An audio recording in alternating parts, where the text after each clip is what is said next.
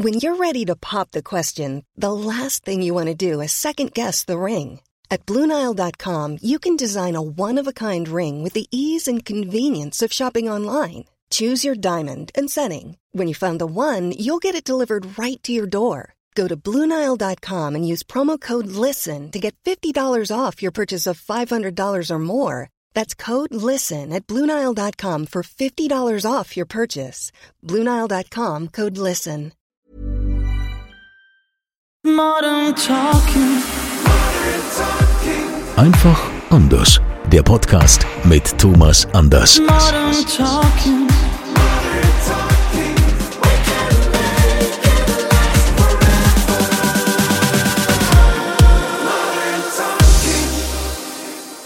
Schön, dass ihr wieder mit dabei seid, hier im persönlichen Podcast von Thomas Anders aus seinem Wohnzimmer zu Hause in Koblenz.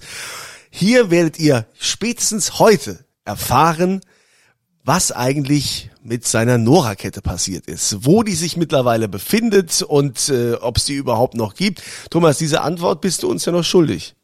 Das stimmt, die bin ich noch schuldig. Ähm, aber ich, ja, ich würde sagen, wir fangen ja eigentlich mal mit Judy, weil das war ja wirklich eine, die erste Single von mir, bevor wir dazu kommen. weil wir müssen ja vielleicht noch ein bisschen chronologisch durch mein Leben gehen. Also du weißt, was ich meine. Wir haben ja noch ein paar Minuten Zeit. Also Judy war ja, das war ja in unserer letzten Episode, wo wir drüber gesprochen haben. Damals war ich 16, da kannte ich noch keine Nora. Geschweige denn eine Nora-Kette. Wir hören noch mal kurz rein. Judy.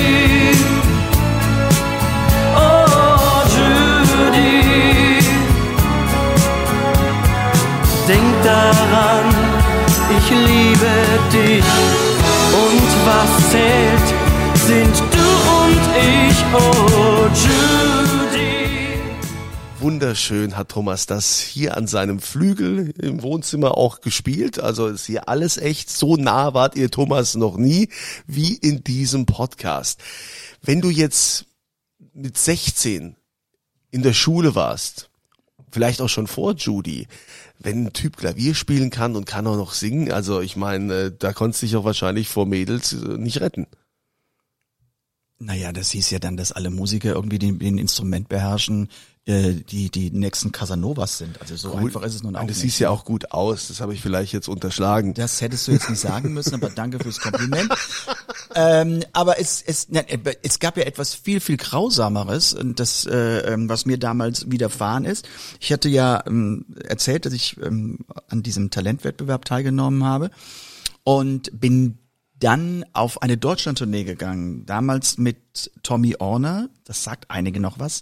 Äh, Tommy ist wirklich ein ganz, äh, ganz lieber und, und toller Mensch. Und ähm, damals war er ähm, ganz, ganz groß als Schauspieler. Der Junge, der sein Lachen verlor. Vielleicht kommt da noch was. Tim Thaler. Tim Thaler, da war er berühmt. Und dann gab es noch, glaube ich, damals auch einen Film, der hieß Ein dicker Hund. Da mussten die irgendwelche Kissen suchen oder was, mit Gunther Philipp oder so. Da hat Tommy Orner auch mitgespielt, ja? Kenn ich Wer noch war gut. dick? Ähm, nur der Hund. Ach so. Also, okay. Nein, das war so. Und ich bin damals mit, mit ähm, äh, Tommy Orner auf Tournee gegangen. Er war damals so der, der ja, Liebling der, der Mädels und ein, ein Teenie-Idol, würde man heute sagen. Naja, und ich bin auf Tournee gegangen und es war damals so die Bravo, ein ganz, ganz großes, ganz, ganz wichtiges Medium, eine Zeitschrift. Und das wurden immer eben ganz neue Künstler und sowas auf der Seite drei vorgestellt. Und ich habe dann mal ein Interview gegeben und dann ähm, während des Interviews wurde ich gefragt, okay, wo ich zur Schule gehe, was ich mache, wie ich mein Leben verstelle, etc. und so weiter. Und ähm, dann wurde ich auch gefragt, ob ich denn eine Freundin hätte. Und ich gesagt, nein, ich habe noch keine feste Freundin. Das endet aber so, dass ich halt eben wusste, ich bin irgendwann in zwei, drei Wochen in der Bravo. Ich schlug die Bravo auf und las auf der dritten Seite, Thomas Anders Doppelpunkt, ich habe noch nie ein Girl geküsst. Schön. Das ist emotional der absolute Super-GAU. Auch an Sexiness. Wenn man dann in die Schule kommt, ich meine, ich glaube, ich hätte Klavier spielen können wie Chopin. Es hätte nichts funktioniert, hätte gar nichts gebracht. Hätte auch das so.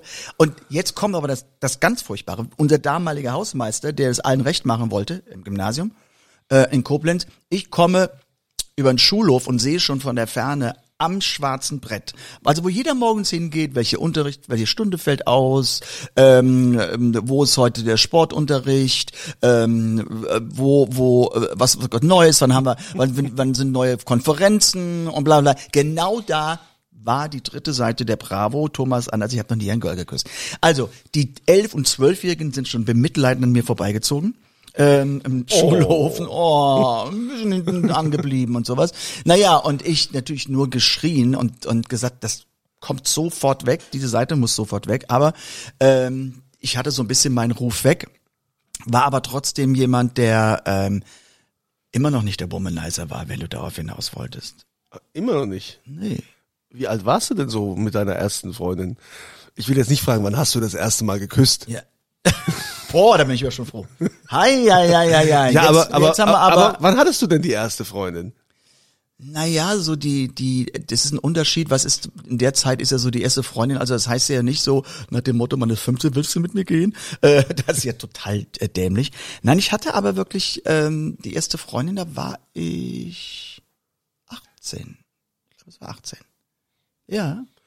Warst du dann auch so eher der Typ, der jetzt, sagen wir mal, jetzt ei- eigentlich für Mädels noch gar nicht so, ähm, ja, vielleicht war das auch, war das eher im Hintergrund und du warst mehr auf deine Karriere gepolt und hast so gerne Musik gemacht, wo du gesagt hast, also das kommt für mich noch gar nicht so in Frage? Naja, es gibt ja Hormone. Keine, Ahnung, ja, ich meine, ja, gut, ich meine, wie, ähm, wie bist du denn groß geworden? also mit, mit Musik. Jetzt erklärt sich mir einiges. bei mir war das viel Musik. Ja, aber Natürlich war es Musik, aber trotzdem, man hat doch dann irgendwie plötzlich irgendwie, ja, ein, ein Mädel, das einem gefallen hat und sowas. Und da hat man auch noch Zeit zu. Und also das ist ja jetzt, das war jetzt nicht nur Musik und ist ja nun auch wurscht, dass man halt eben auch noch einer gewissen Weise Privatleben hat. Aber ich weiß ein bisschen, worauf du hinaus willst. Es ist ja so, dass wirklich Musik schon sehr, sehr viel Zeit im Leben beanspruchen kann. Also wenn man sich da auch wohlfühlt und wenn man, und am Ende ist es ja auch, ähm, dass man dadurch Bestätigung bekommt. Ja, das ist ja, Ja. das und und ähm, ich war zum Beispiel überhaupt nie jemand, ähm, der auch in der Pubertät großartig rebellierte oder ähm, jemand war, der der die Welt verändern wollte, in welcher Form auch immer. Ähm, es, ich hatte immer meine Bestätigung durch Musik. Und, und man, ja, man kann sich das so vorstellen, wenn man halt eben auftritt und man hat seine Auftritte und man bekommt Applaus und sowas. Da fühlt man sich schon sehr gut. Man muss einfach diesen, wie soll ich sagen, diesen, diesen äh, pubertierenden ähm, Hormonhaushalt, dieses mit sich selbst im Unreinen sein, nicht zu wissen, wo man hingeht, das fiel bei mir gar nicht so ins Gewicht, weil ich wusste immer relativ schnell, wo ich hin wollte oder wofür ich Bestätigung bekam. Apropos Bestätigung, wir haben ja auch hier immer, kriegen ja auch immer Mails, ne? Ihr könnt ja hier immer unterhalb des Podcasts auch antworten ne? oder schickt an podcast.thomas-anders.com. Und äh, da ist jetzt von Jenny aus Spießheim. Oh, Ja. was für ein schöner Ort. Jenny möchte wissen, Thomas, wie kommt es, dass du immer so braun gebrannt bist? Gehst du regelmäßig ins Solarium? Also wenn gehe ich unter Solarium, nicht ins Solarium. Gut, Jenny. So, fangen wir mal damit an. Nein, aber ich bin jemand, der sehr, sehr schnell äh, Farbe kriegt. Das geht, ich sage immer ganz bewusst, auf dem Weg von der Haustür zum Briefkasten und einen Sonnenstrahl und ich habe dann im Grunde eine Bräune. Ich habe das ganze Jahr eine Grundbräune. Aber es ist in der Tat so, dass ich auch ein Solarium zu Hause habe, ähm, da aber interessanterweise selten drauf, gehe. wirklich selten. Selten meine ich vielleicht einmal im Monat, so 20 Minuten. Und das reicht dann. Also für also im, im, im Winter ist es, im Sommer gesehen gehe ich gar nicht, weil jetzt mit so heiß ist und dann schwitze ich mich ja doof. Ähm, aber ähm, ansonsten, ich gehe nicht so. Das war in den 80ern ein bisschen anders, ja. 80er dann, da war, ich glaube, das kam auch neu auf, da musste man das also ausprobieren. Aber mittlerweile merkt man ja auch, na, ähm, man, Bräune ist ja nicht alles. Ja, es soll ja auch nicht so gesund sein, ne? Kriegt man ja auch ähm, ne, so. Ja, mein Gott. Also, was wir jetzt anfangen, was nicht alles gesund ist. Mein lieber Herr Rhein, da sage Okay. ich dir, dann macht das Leben aber eben noch weniger Spaß, ja? Also, Dann lass uns lieber nochmal zurückgehen zu Judy. Als dieser Song ja rauskam, damals, ja, da haben ja Menschen an dich geglaubt, auch diese Plattenfirma, weil damit war ja dann noch nicht Schluss, ging ja dann weiter. Mhm. Wie? Es wurden ja mehrere Nummern mit dir dann auch produziert, ne? Die haben Gott sei Dank weiter an mich geglaubt, ja. Ja, also ich meine, das Trotz ist Flop. das ist ja auch wichtig äh, sowas, weil äh, uns hören ja auch viele zu, die vielleicht selbst äh, Karriere machen möchten, die selbst musikalisch sind und in deine Fußstapfen treten wollen, die dich auch irgendwo als äh, Vorbild natürlich sehen. Und da ist es ja wichtig, dass man auch aus deiner Sicht erfährt, wie das, wie das damals war, dass eben nicht alles rosig war und dass auch du letztendlich Menschen hattest, die an dich geglaubt haben. Das ist grundsätzlich im Leben so, ob es im Beruf oder im Privaten ist, man braucht immer ein Umfeld, das an einen glaubt. Aber die Zeiten haben sich heute, was das Berufliche betrifft, doch schon sehr geändert, weil damals in, und wir sprechen jetzt wirklich von über 40 Jahren, hatte man die digitalen, digitalen Medien nicht, wie wir es heute haben. Also man hatte nur die Chance, über eine Plattenfirma äh, Platten zu veröffentlichen und bekannt zu werden. Das heißt, der Mechanismus war, jemand von der Plattenfirma muss dann einen glauben und derjenige von der Plattenfirma äh, hat dann seine Mannschaft äh, äh, ähm, instruiert und sagte, pass auf, hier TV-Abteilung und PR-Abteilung und Radioabteilung, ihr müsst jetzt dafür arbeiten, dann gucken wir mal, ob das Produkt sich durchsetzt. Und das, wenn es, ich hatte das Glück, dass halt eben die Plattenfirmen mich geglaubt haben und auch eine längere Zeit an mich geglaubt haben, das wäre heute gar nicht mehr so. Heute hast du aber als, wäre ich heute jung, würde ich heute anfangen, würde ich natürlich das Medium wie ganz klar Insta, Facebook, YouTube, so wie ich es heute für mich mache, aber als Newcomer ganz bewusst nutzen. Das gab es früher nicht. Ich konnte früher nicht meine eigene Platte machen.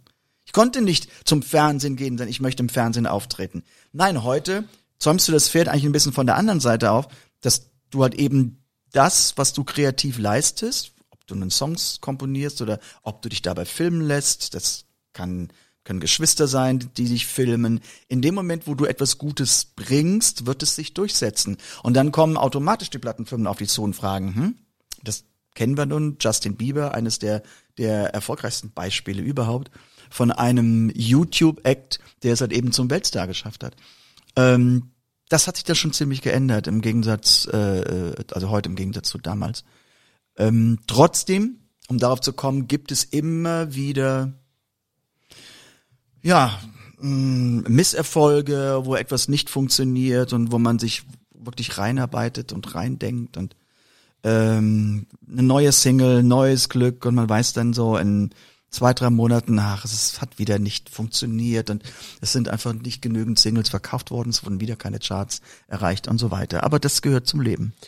Inwiefern durftest du denn damals auch so dein dein eigenes mit einbringen. Ich meine, wir hören ja immer wieder und viele Künstler sagen, ja, den Song habe ich geschrieben und so, das, das kam so aus meinem tiefsten Herzen und so weiter. Und wir wissen alle, dass die ihre Songwriter haben, dass die ihre Produzenten haben, dass das äh, gar nicht äh, so ist. Also wie, wie war das denn bei dir? I'm Sandra, and I'm just the professional your small business was looking for. But you didn't hire me because you didn't use LinkedIn jobs. LinkedIn has professionals you can't find anywhere else, including those who aren't actively looking for a new job but might be open to the perfect role, like me. In a given month, over 70% of LinkedIn users don't visit other leading job sites. So if you're not looking on LinkedIn, you'll miss out on great candidates like Sandra. Start hiring professionals like a professional. Post your free job on linkedin.com/people today. Burrow's furniture is built for the way you live. From ensuring easy assembly and disassembly to honoring highly requested new colors for their award-winning seating, they always have their customers in mind. Their modular seating is made out of durable materials to last and grow with you. And with Burrow, you always get fast, free shipping. Get up to 60% off during Burrow's Memorial Day sale at burrow.com slash ACAST. That's burrow.com slash ACAST. burrow.com slash ACAST.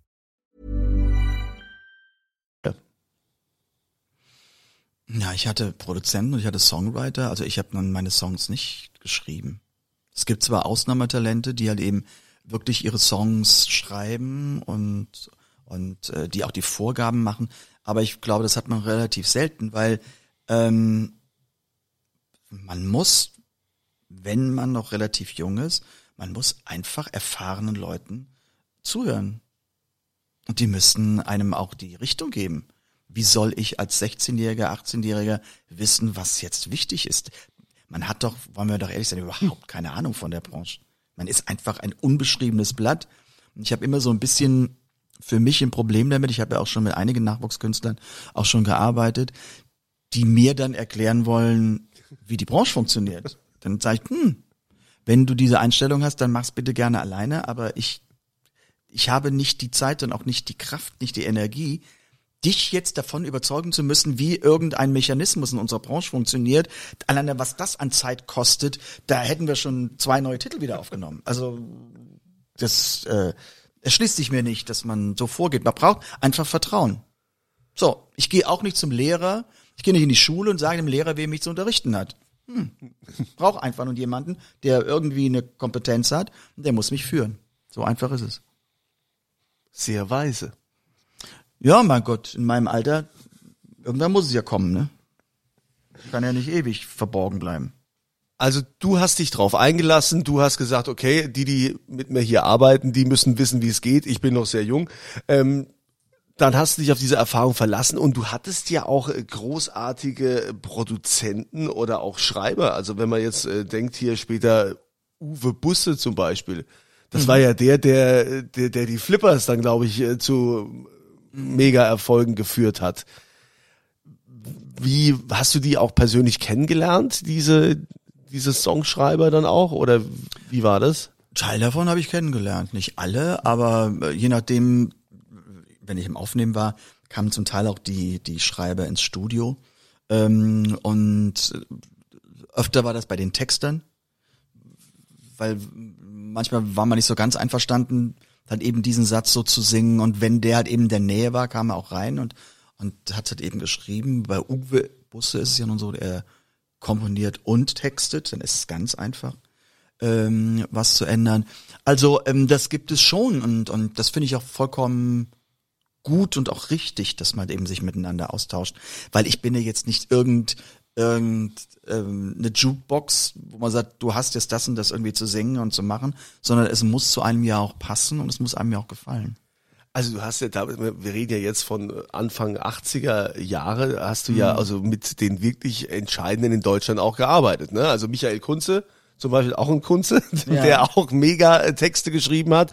Und da gab's dann so Titel von dir wie Ich will nicht dein Leben. Erinnerst du dich an den noch? Ja, ich erinnere mich und habe ihn bis heute nicht verstanden. Du hast den Text bis heute nicht verstanden. Nein. Ich, also ich meine die Frage, die, das ist natürlich jetzt die Erfahrung, die ich jetzt habe. Ich will nicht dein Leben. Was willst du jetzt? Was, was, was, was willst du mir damit sagen? Das ist so ein für mich auch heute noch so ein eine verquere Aussage, die die die irgendwie aufgrund der Melodie gesetzt wurde. Ich will nicht dein Leben, ich will nur diese Nacht. So ging der Song übrigens weiter. Was für ein Mist.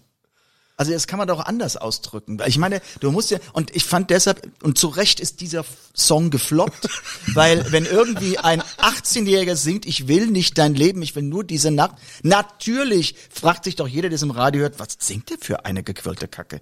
So. Also ihr seht einen Künstler, der sich durchaus kritisch mit sich und seinen Werken auseinandersetzt.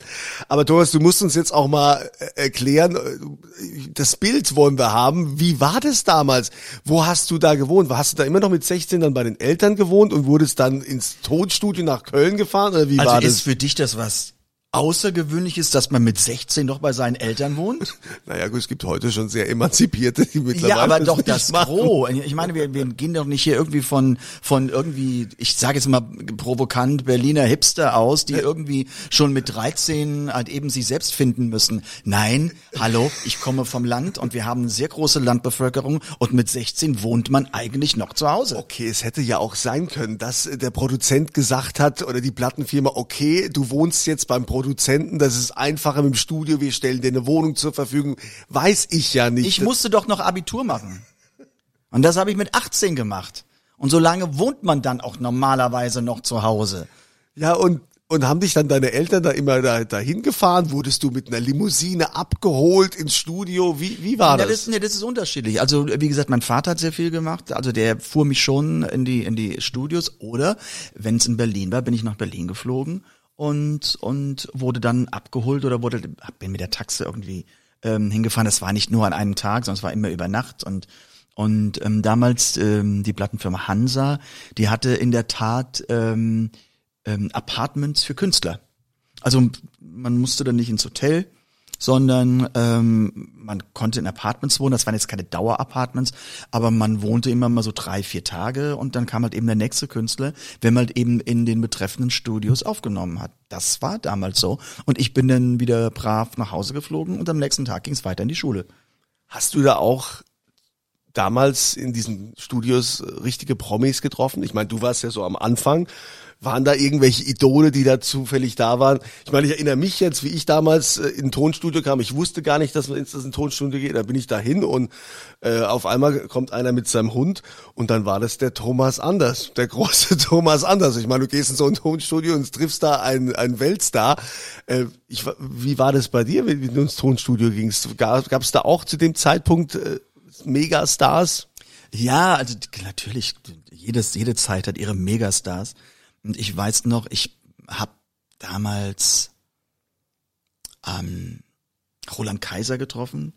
Der war damals Nummer eins mit, mit Santa Maria. Und ähm, das war natürlich ganz großartig. Das ist etwas, wo man nie dachte, dass man da überhaupt hinkommt. Ähm, ich habe damals auch Mary Rose getroffen.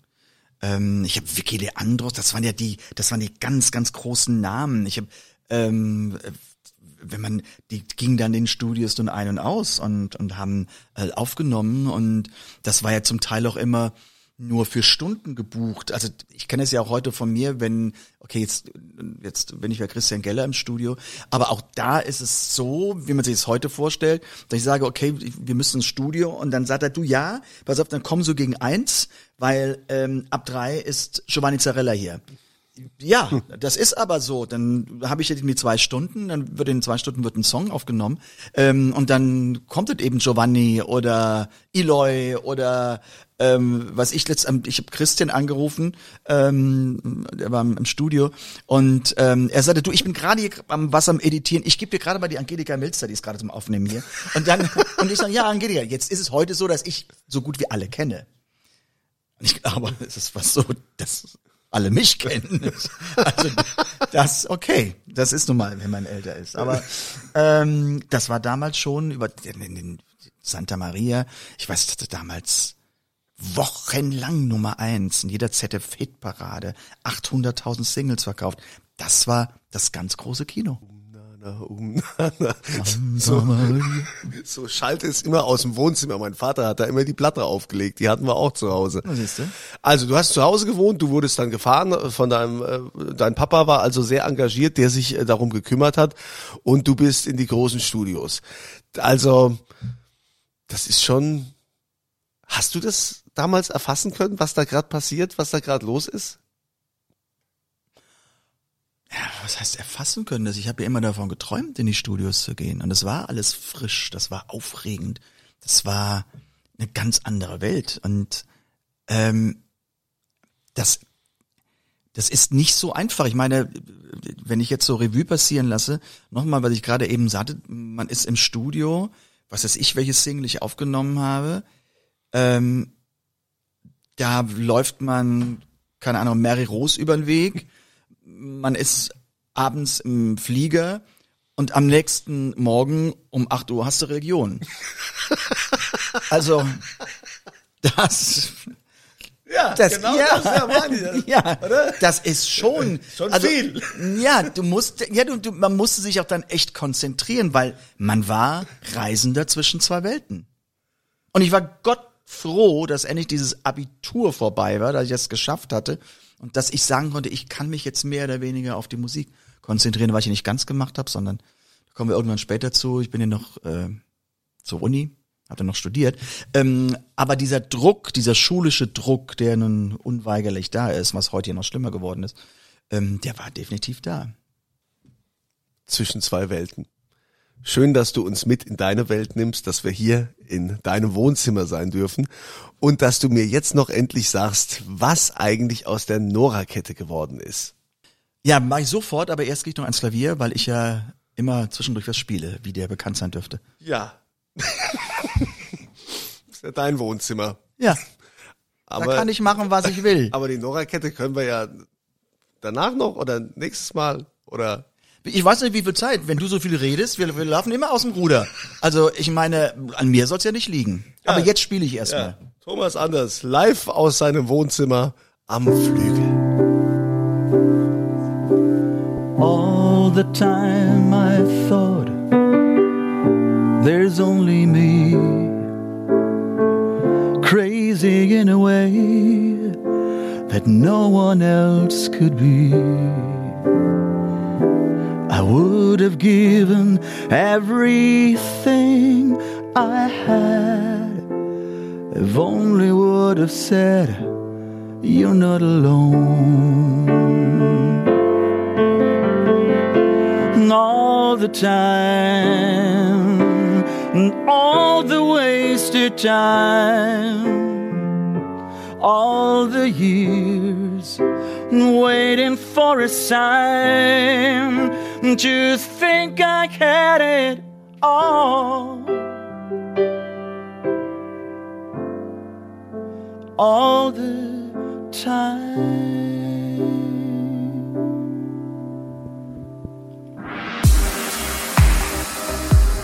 Modern Talking. Einfach anders.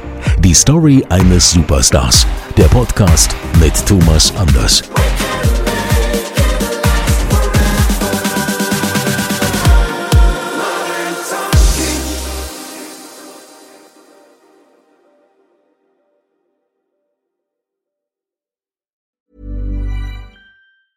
Hey, it's Danny Pellegrino from Everything Iconic. Ready to upgrade your style game without blowing your budget? Check out Quince. They've got all the good stuff shirts and polos, activewear, and fine leather goods, all at 50 to 80% less than other high end brands. And the best part? They're all about safe, ethical, and responsible manufacturing. Get that luxury vibe without the luxury price tag. Hit up quince.com slash upgrade for free shipping and 365 day returns on your next order. That's quince.com slash upgrade.